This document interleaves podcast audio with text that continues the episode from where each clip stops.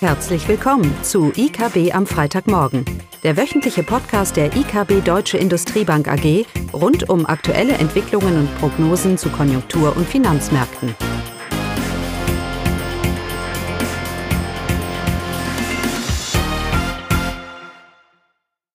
Willkommen zu IKB am Freitagmorgen, heute mit mir, Caroline Vogt. Heute geht es mal wieder um die deutsche Konjunktur. Wir haben ja diese Woche einige Zahlen hierzu bekommen. So wurden die Detaildaten zum vierten Quartal 2020 veröffentlicht. Und das vierte Quartal 2020 ist mit einem BIP-Wachstum von 0,3 Prozent zum Vorquartal besser gelaufen als bislang angenommen. Bisher wurde von einem Wachstum von 0,1 Prozent ausgegangen. Die jetzt amtlichen 0,3 Prozent sind wirklich überraschend gut da die deutsche Wirtschaft ja auch in normalen Zeiten auch nur im Schnitt ein Wachstum von 0,5 Prozent zum Vorquartal, Vorquartal aufweist. Zudem wurde auch das Jahresergebnis, das Jahreswachstum korrigiert. Ähm, zuvor wurde ein Rückgang von 5 Prozent gemeldet und das hat sich jetzt verringert auf minus 4,9 Prozent. Okay, das ist jetzt nicht so weltbewegend, aber wie gesagt, das vierte Quartal 0,3 Prozent, das war wirklich schon recht gut. Aber dennoch, die aktuelle Krise zeigt sich dann doch recht klar bei den einzelnen Komponenten, bei den Verwendungskomponenten. Hier gab es fast überall ein Minus. Nur im Exportgeschäft und in der Baubranche lief es recht gut und so gut, dass die Rückgänge in den anderen Bereichen kompensiert werden konnten. So ist der private Konsum um 3,3 Prozent gesunken. Das ist schon recht ordentlich. Auch der Staatskonsum hat nachgelassen und verzeichnete einen Rückgang von 0,5 Prozent. Die Ausrüstungsinvestitionen äh, hatten ein Minus von 0,1 Prozent. Das ist eigentlich für das Umfeld noch recht stabil. Ähm, dieses Minus im vierten Quartal bei den einzelnen Komponenten, zum Beispiel beim privaten Konsum, das ist natürlich nicht vergleichbar mit dem, was wir im zweiten Quartal 2020 gesehen haben. Da waren die Einbrüche ja im zweistelligen Bereich. Und wie gesagt, die Exporte plus 4,5 Prozent zum Vorquartal, das ist recht ordentlich und kräftig. Und auch die Bauinvestition mit einem Plus von 1,8 Prozent zum Vorquartal. Diese beiden Komponenten stützten die Wirtschaft dann erheblich. Hier zeigt sich auch wieder, dass bezogen auf die Wirtschaftsbereiche die Industrie mit der Baubranche natürlich die Stütze der Wirtschaft darstellen. Hier gab es Zuwächse. Die zwischenzeitliche Erholung im Handel und bei den Dienstleistungen, die wurde dagegen abrupt gestoppt. Beide waren erneut rückläufig. Die deutsche Wirtschaft profitiert aktuell von ihrer Industriestärke. Auch im internationalen Vergleich sind die Zahlen recht gut. Innerhalb Europas zeigt sich ein zweigeteiltes Bild. Viele Länder verzeichneten ebenfalls eine leicht positive Dynamik im vierten Quartal. Aber insbesondere die beiden anderen Schwergewichte Frankreich und Italien verzeichneten dann doch BIP-Rückgänge mit minus 1,3 Prozent und 2 Prozent in Italien. Der gesamte Euroraum meldete dann auch einen BIP-Rückgang von 0,6 Prozent. In den USA gab es übrigens ein, ein Plus, ein Wirtschaftsplus von 1 Prozent. So, das war der Rückspiegel, wie Klaus immer sagen würde. Aber das äh, vierte Quartal ist immer wichtig für die Prognose des Folgejahres, weil das vierte Quartal das Niveau bestimmt, mit dem man ins Folgejahr einsteigt. Viele Institute und auch die Bundesregierung haben ja in den letzten Wochen ihre Prognosen für das laufende Jahr abwärts revidiert. Mit diesen neuen Zahlen aus dem vierten Quartal müssten diese Institute eigentlich ihre Prognosen wieder nach oben korrigieren, wenn sie weiterhin an dem Verlauf, äh, an dem prognostizierten Verlauf für 2020, 2021 festhalten. Die Konsensmeinung für Deutschland, äh, für das BIP-Wachstum liegt aktuell für das laufende Jahr bei 3,4 Prozent. Und die Bandbreite beläuft sich hier von 1,9 Prozent, das ist die niedrigste Annahme, bis äh, 5 Prozent, das ist die, die höchste Prognose für das deutsche BIP-Wachstum in 2021. Die IKB, also wir, bleiben bei unserer BIP-Prognose von rund viereinhalb Prozent für das lau laufende Jahr.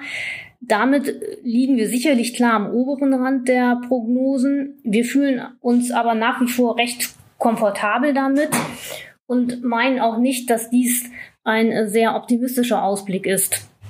Die anderen sind einfach zu pessimistisch. Ähm, also auch in unserer Prognose ist im ersten Quartal ein BIP-Rückgang enthalten von 1,4 Prozent. Das ist auch Konsensmeinung. Also da liegen wir im Schnitt auch der anderen Prognosen. Aktuelle Daten zur Vorabschätzung der Umsatzentwicklung der gewerblichen Wirtschaft stützen diesen Verlauf im ersten Quartal, dass es schwierig wird.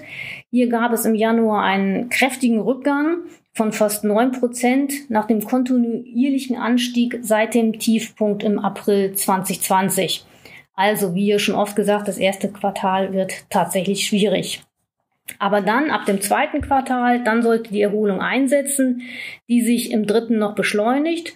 Und da liegt der Unterschied äh, zu den anderen Prognosen. Hier haben wir einen Quartalsplus von rund 3,6 Prozent nehmen wir hier an. Das ist aus unserer Sicht auch nicht zu optimistisch, da sich dann eine nahezu synchrone Erholung der Weltwirtschaft einstellen sollte und es zudem enorme Aufhol- und Nachholeffekte beim Konsum und bei den Dienstleistungen ergeben sollten.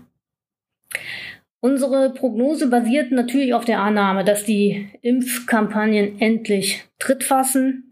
Aber hier sind wir recht zuversichtlich, dass die Anzahl der Impfungen exponentiell zulegen wird, wenn sie dann erst einmal in Gang kommen. Dieser recht positive Ausblick spiegelt sich auch zunehmend in den Erwartungen der Unternehmen wider, wie das aktuelle Geschäftsklima vom Montag signalisiert. So hat sich der Index mit der Verbesserung im Februar bereits früh deutlich aufgehellt. Der Indikator ist deutlich um fast zwei Zähler angestiegen. Damit schätzten die Unternehmen sogar die aktuelle Lage etwas günstiger ein als im Januar. Positiver fällt zudem der Ausblick aus. Hier gab es ein kräftiges Plus. Zudem hat sich die Stimmung in fast allen Wirtschaftssektoren aufgehellt. Auch im Handel gibt es nach dem Einbruch im Januar ein leichtes Plus, wobei natürlich die aktuelle Lage ähm, erneut schlechter beurteilt wurde.